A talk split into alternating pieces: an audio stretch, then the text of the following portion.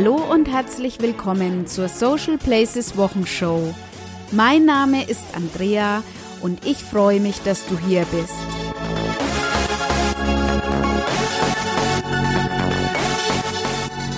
In der 20. Kalenderwoche hielten die sozialen Netzwerke wieder einige News für uns bereit. Mit dabei natürlich wieder Facebook, Instagram, Pinterest und Snapchat. Außerdem gibt es Themen, die das Netz diese Woche bewegten und ein paar Informationen zur Verwendung von Bildern in Social Media. Fangen wir mit den Neuigkeiten von den einzelnen Social Media Plattformen an. Und da war für mich die interessanteste Nachricht diese Woche, dass Facebook nun endgültig zur Podcast-Plattform wird. Bereits Ende letzten Jahres wurde Facebook Live Audio getestet, welches Echtzeitübertragung von Radioinhalten und Podcasts ermöglicht. Nun mehren sich die Meldungen, dass diese Möglichkeit bereits einigen Nutzern zur Verfügung steht. Ich bin natürlich sehr gespannt darauf und vielleicht gibt es ja die Social Places Wochenshow auch bald live bei Facebook. Wenn du aber jetzt schon Lust hast, relativ einfach, ohne großes Equipment mal mit einem eigenen Podcast zu experimentieren, dann kann ich dir nur Anchor empfehlen. Mit Anchor kannst du sogar dein eigenes Radioprogramm produzieren und das nur mit dem Handy. Mehr Informationen dazu bekommst du von Heike Stiegler auf heisti.com. Den Link setze ich dir dazu in die Show Notes. Heike hat mir übrigens auch geholfen, meinen Podcast ins Leben zu rufen. Vielen Dank nochmal dafür, liebe Heike. Aber nun zurück zu Facebook. Ein cooles Future stellt der Fragebogen für Facebook-Gruppen dar. Damit kannst du zukünftig als Administrator einer Gruppe einen Fragebogen mit bis zu drei Fragen erstellen. Und diesen Fragebogen müssen dann neue Mitglieder bei ihrer Beitrittsanfrage beantworten. Das hilft dir dabei, die Mitglieder deiner Gruppe vor dem Bestätigen der Beitrittsanfrage zu selektieren und so einen Mehrwert für die Gruppe zu schaffen. Allerdings steht diese Möglichkeit noch nicht allen Gruppenadmins zur Verfügung. Oh ja, und dann gab es dann noch dieses wunderbare Tutorial von L Facebook mit der Schritt-für-Schritt-Anleitung, wie du selbst einen Filter für die Facebook-Kamera und für die Facebook-Profilbilder deiner Fans anlegen kannst. Ich konnte natürlich nicht widerstehen und habe das gleich mal ausprobiert mit dem Ergebnis, dass ich nun einen Social Places Wochenshow Filter bei Facebook eingereicht habe. Laut Facebook dauert die Freischaltung bis zu einer Woche. Ich bin gespannt und freue mich schon darauf. Wenn der Filter aktiv ist, werde ich darüber berichten. Wenn du jetzt auch schon Lust bekommen hast, deinen eigenen Filter zu kreieren, Lass dich bitte nicht aufhalten, den Link findest du in den Show Notes. Spaßfaktor inklusive. Ein leidiges Thema auf Instagram sind ja leider Spam-Anwendungen. Das sind Tools, die dazu genutzt werden, Reichweite aufzubauen und auf das eigene Profil aufmerksam zu machen. Wenn du dich also mal wieder wunderst, dass plötzlich ein dir nicht bekanntes Unternehmen einen uralten Post von dir interessant findet und dir dann auch noch folgt, könnte es sein, dass es nicht nur an deinen herausragenden fotografischen Fähigkeiten liegt, sondern mit großer Wahrscheinlichkeit ist hier wieder einmal eine Spam-Anwendung am Werk. Wenn du jetzt denkst, coole Sache, das könnte ich ja vielleicht auch für mich verwenden, dann spare ich mir viel Zeit, möchte ich dir hier dringend davon abraten. Diese Tools verstoßen in vielen Fällen gegen die Instagram-Richtlinien und Instagram könnte dich somit als Spam kennzeichnen oder deinen Account ganz löschen. Instagram geht selbstverständlich auch gegen diese Drittanbieter-Tools vor. Die Anbieter Instagrass und Messplaner haben aktuell den Betrieb eingestellt.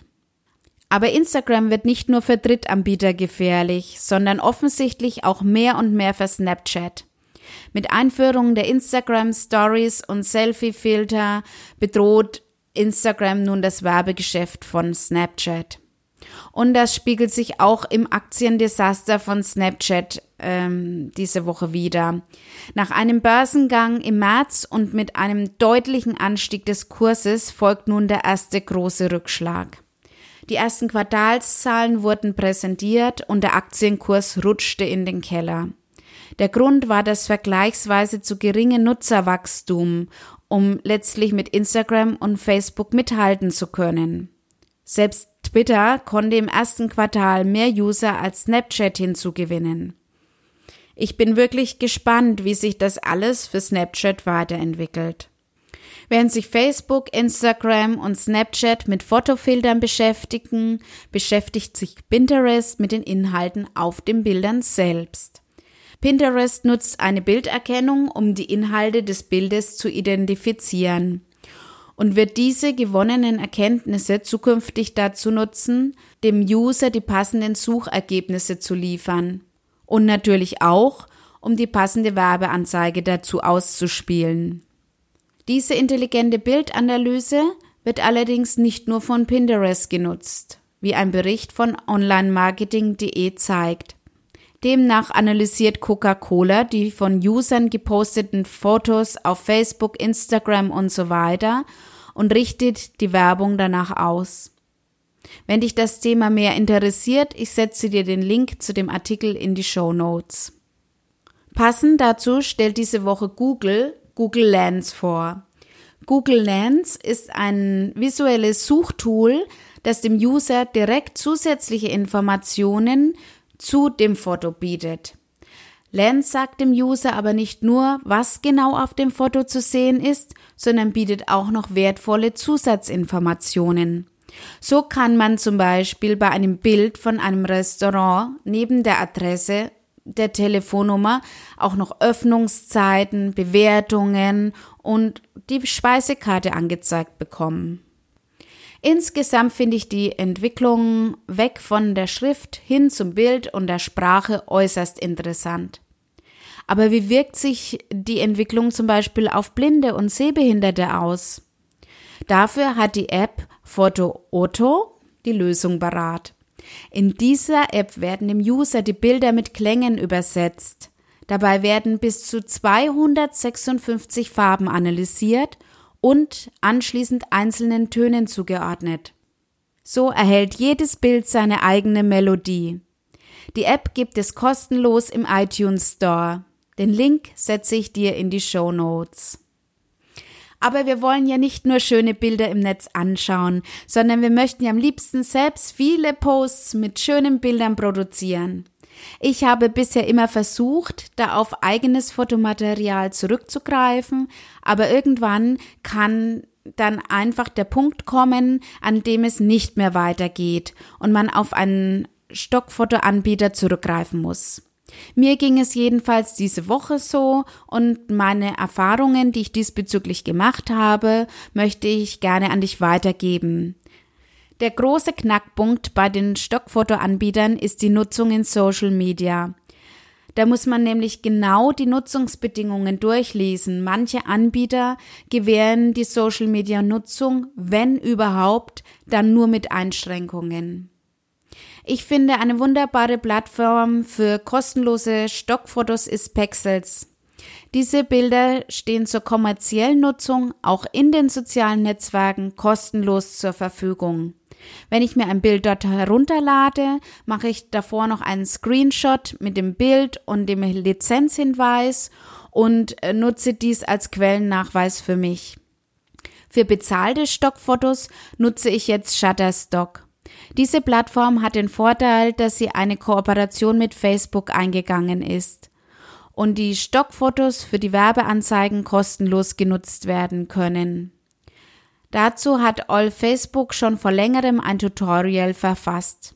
Den Link dorthin setze ich dir in die Show Notes. Ja, und so hatten wir alle diese Woche unsere Social Media Momente. Manche hatten ihre ganz großen Momente. So wurde zum Beispiel der FDP-Politiker Christian Lindner von den Medien zum Facebook-König ernannt. Andere hatten ihre ganz dunklen Social Media Momente.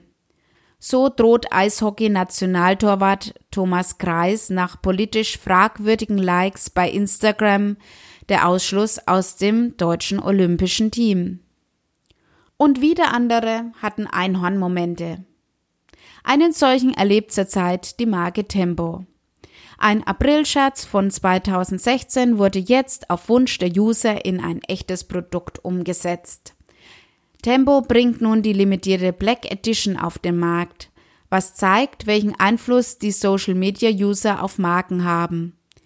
Ausgelebt wird dieser Einhornmoment von Tempo natürlich ausgiebig in den sozialen Medien. Einen Einhornmoment hat zurzeit aber auch McDonald's Deutschland mit der Sichuan Teriyaki Sauce. Obwohl diese Soße in Deutschland nie auf der Speisekarte stand, wollte die Social Media Community sie unbedingt haben. Gesagt, getan. Kaufen können die Fans die Soße aber leider nicht.